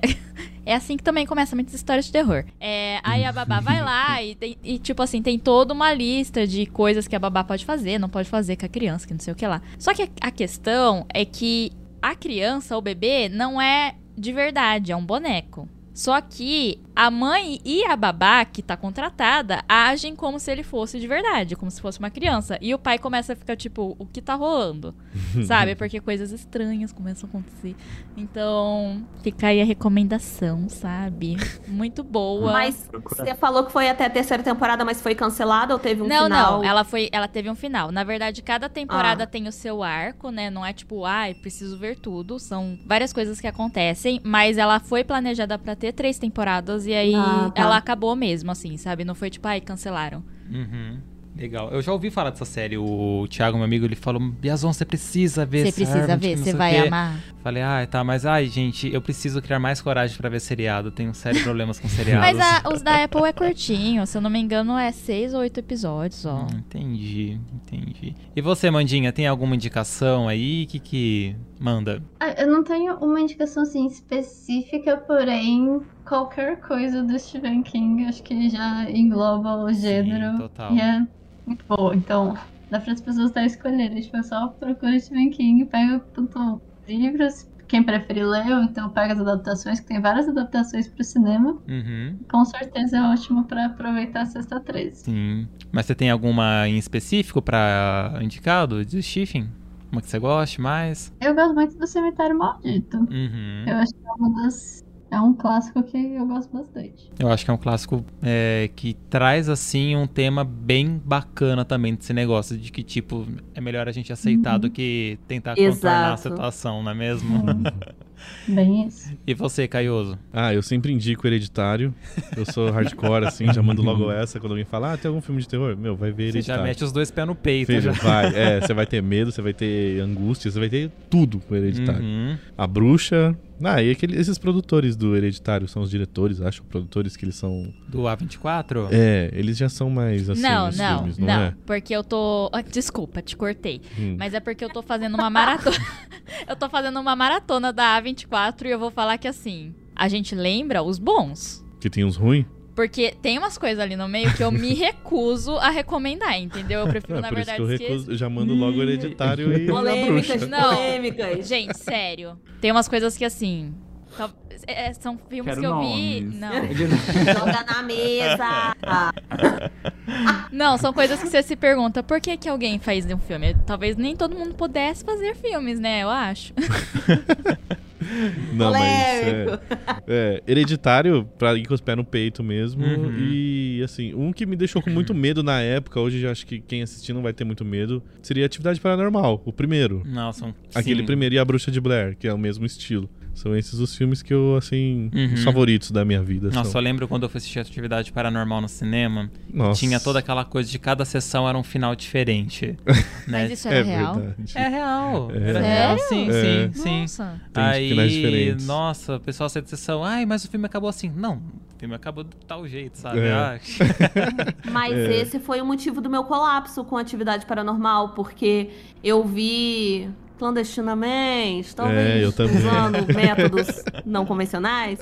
E aí o meu pai Método baixou uma versão que o final não é aquele que tem um sustão. O É. final era Ah. um que a Kate ela ficava no quarto assim um tempão até a polícia chegar. Aham. Então, eu era mais novinha e mais burrinha, aí eu achei que era verdade. Meio que a experiência que o pessoal teve com Bruxa de Blair lá em, Sim. acho que 1999. Uhum. Mas eu achei que era de verdade, porque eu pensei assim, realmente aconteceu, a polícia chegou. É, Então esse foi o motivo do meu colapso, assim, com a atividade paranormal, esse final esquisito. É, Nossa, gente, eu nem sabia isso. que tinha esse final. Tô Sim. chocadíssima. É, eu vi em tem. casa. Tem, tem sim.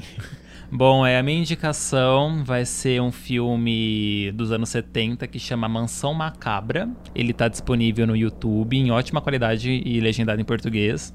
Que é uma clássica história de casa mal assombrada, né, tal. No começo, é, os diálogos são ridículos. Falei, nossa, que filme bosta, que não sei o que. Mas aí depois ele foi esfregando a minha cara no asfalto com frequência, assim, sabe?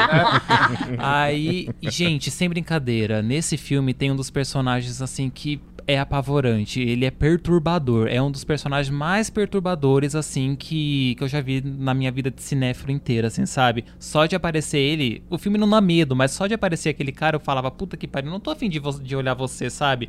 Eu virava a cara assim, esperava a cena passar, que não sei o que. Mas eu gosto do Mansão Macabra porque ele é um filme de casa assombrada, mas não tem fantasma, não tem nada assim do sobrenatural mesmo. A casa ela vai agindo né, na cabeça dos moradores, né? Então não espere ver coisas voando, coisas quebrando, coisas assim do tipo. O que acontece são realmente ali entre os, os moradores, né? E eu achei assim um suspense, um terror muito bom. É, gostei bastante. E um outro que eu vou indicar, que é um clássico assim também, cheio de plot twists. Eu não sei se alguém não assistiu esse filme ainda, mas eu vou falar dos outros, que é o filme da Nicole Kidman, né?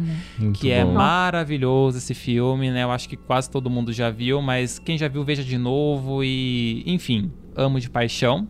E como hoje é sexta-feira 13, vou falar pra indicar também o Sexta-feira 13, clássico, né, gente? Não tem como É. falar o nosso amigo Jason, né, que enfim, tá aí, cultura pop, super ativo, tal, metendo a faca em geral. E são essas aí as minhas indicações.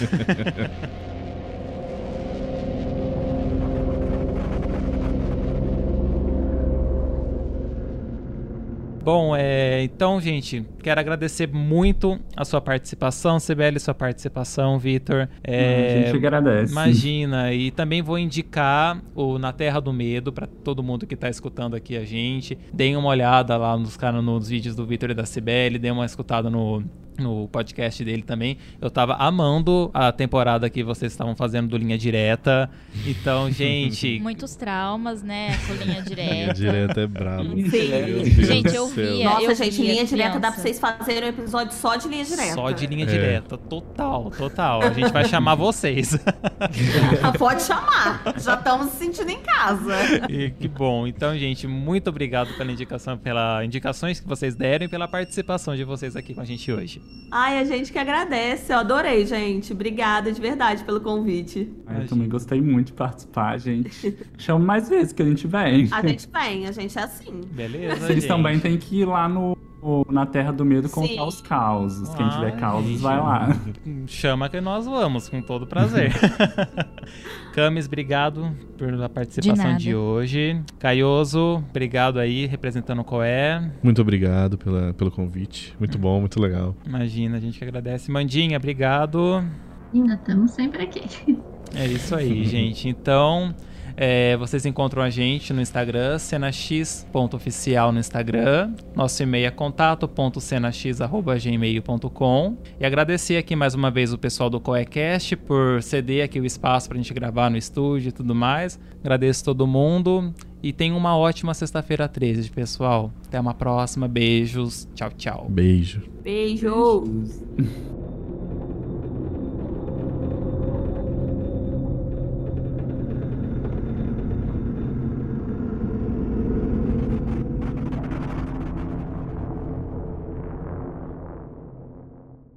A música usada nesse podcast é de Dan Henning.